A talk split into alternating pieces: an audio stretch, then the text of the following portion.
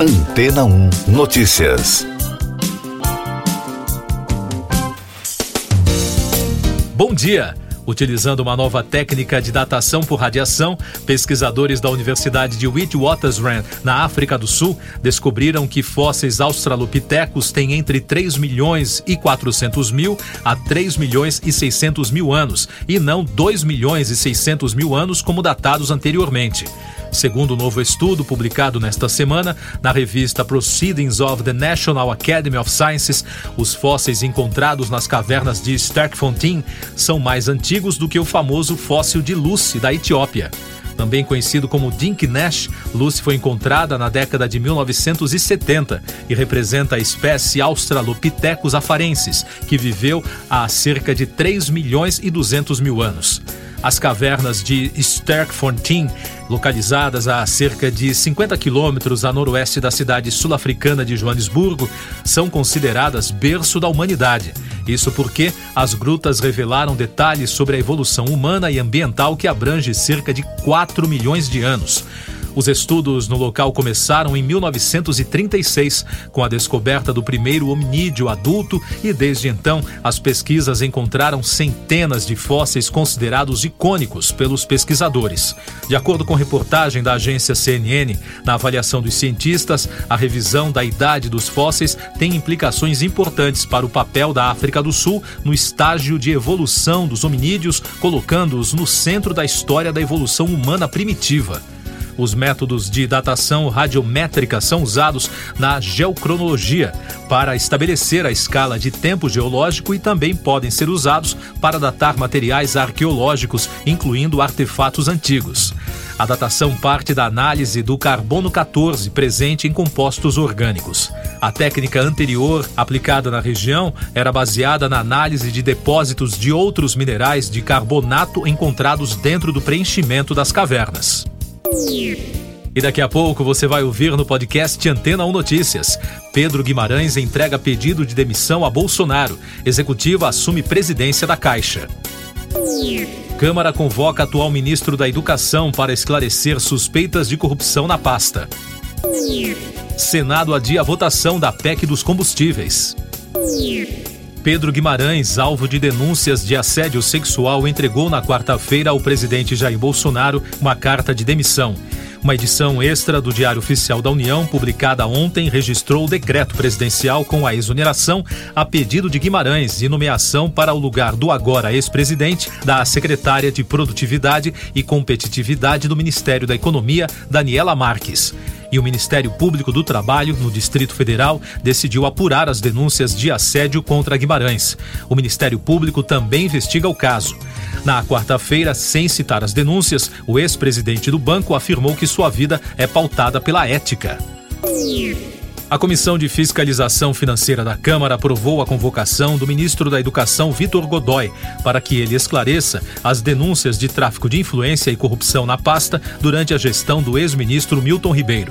O autor do requerimento de convocação, o deputado Ivan Valente, justificou o pedido com o argumento de que Godoy conviveu com os acusados e tem conhecimento da destinação dos recursos federais encaminhados pelo governo. O Senado Federal adiou para esta quinta-feira a votação da proposta de emenda à Constituição que estabelece um estado de emergência em meio à alta dos preços dos combustíveis para ampliar auxílios e criar um novo benefício destinado a transportadores autônomos. O adiamento ocorreu logo após o relator da PEC, o senador Fernando Bezerra Coelho, do MDB de Pernambuco, decidir derrubar um trecho do texto que determinava que as medidas observariam a não aplicação de qualquer vedação ou restrição prevista em norma de qualquer natureza. Eu sou João Carlos Santana e você está ouvindo o podcast Antena 1 Notícias. Com outro destaque do Senado Federal, o presidente Rodrigo Pacheco, do PSD de Minas Gerais, decidirá sobre a abertura da CPI do MEC após reunião com líderes partidários agendada para a próxima terça-feira, dia 5. O requerimento de criação da comissão começou a receber assinaturas no mês de abril, mas ganhou força no último mês depois da prisão do ex-ministro da pasta Milton Ribeiro em operação da Polícia Federal, que investiga a corrupção no ministério. O Ministério Público pediu que o Tribunal de Contas da União investigue possível ilegalidade na nomeação de Caio Mário Paz de Andrade para a presidência da Petrobras. Entre os argumentos apresentados pelo órgão estão indícios de descumprimento dos requisitos necessários para experiência profissional na área da estatal e formação acadêmica em área considerada diversa. A Polícia Federal trabalha desde domingo na reconstituição do assassinato do indigenista brasileiro Bruno Araújo e do jornalista britânico Dom Phillips no Amazonas. Os agentes levaram dois suspeitos de participarem dos homicídios, o pescador Amarildo Oliveira da Costa e Jefferson da Silva Lima, ao local do crime, na quarta-feira, no Vale do Javari. A estratégia da polícia é confrontar as versões dos suspeitos com o resultado das perícias. A Justiça Federal marcou para o dia 25 de julho a nova perícia médica de Adélio Bispo de Oliveira, autor da facada no então candidato à presidência Jair Bolsonaro em 2018.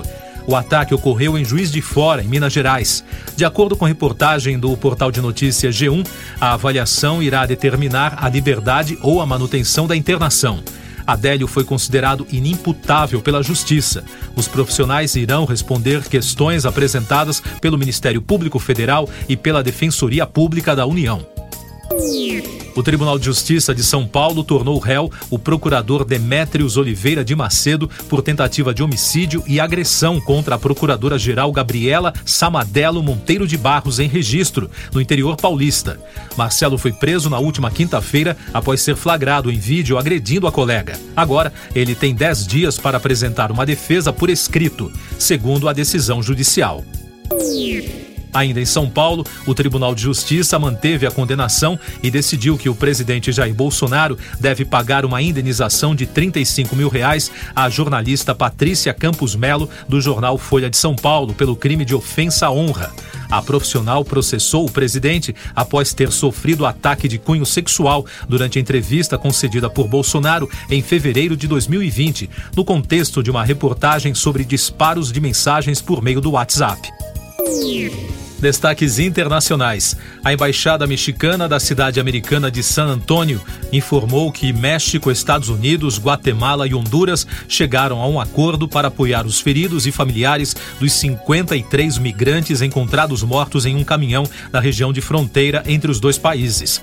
Os representantes afirmaram que vão colaborar com a investigação para a punição dos culpados e criar um grupo para trabalhar de maneira coordenada. Na França, a justiça condenou à prisão perpétua o terrorista Salah Abdeslam, de 32 anos, que organizou os ataques em Paris em novembro de 2015. Ele foi considerado culpado pelos assassinatos organizados por um grupo jihadista no Stade de France, na casa de shows Bataclan e em cafés e restaurantes que deixaram 130 mortos e mais de 400 feridos. O condenado alegou não ter matado ninguém por ter desistido de acionar o colete explosivo. No entanto, a justiça decidiu que o fato do colete apresentar falha no acionamento coloca em dúvida o principal argumento da defesa filmes e séries.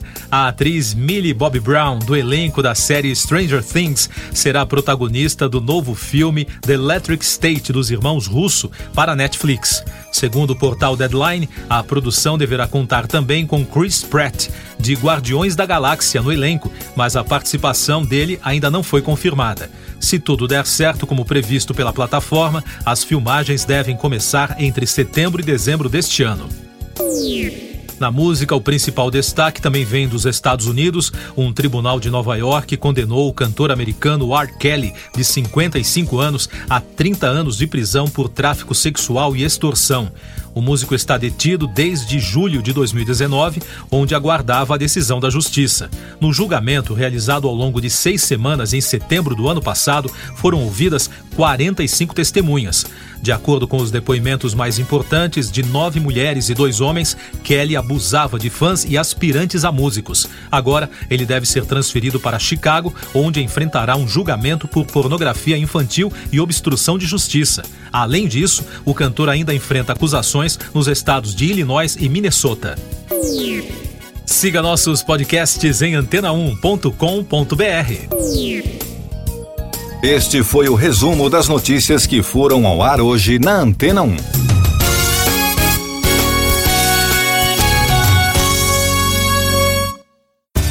Depois de tanto conteúdo legal, que tal se hidratar com água rocha branca? O consumo regular de água durante o dia traz benefícios para a saúde, como, por exemplo, manter a pele bonita e hidratada. Rocha Branca, da fonte direto para a sua casa. Depois de tanto conteúdo legal, que tal se hidratar com água Rocha Branca? O consumo regular de água durante o dia traz benefícios para a saúde, como, por exemplo, manter a pele bonita e hidratada. Rocha Branca, da fonte direto para sua casa.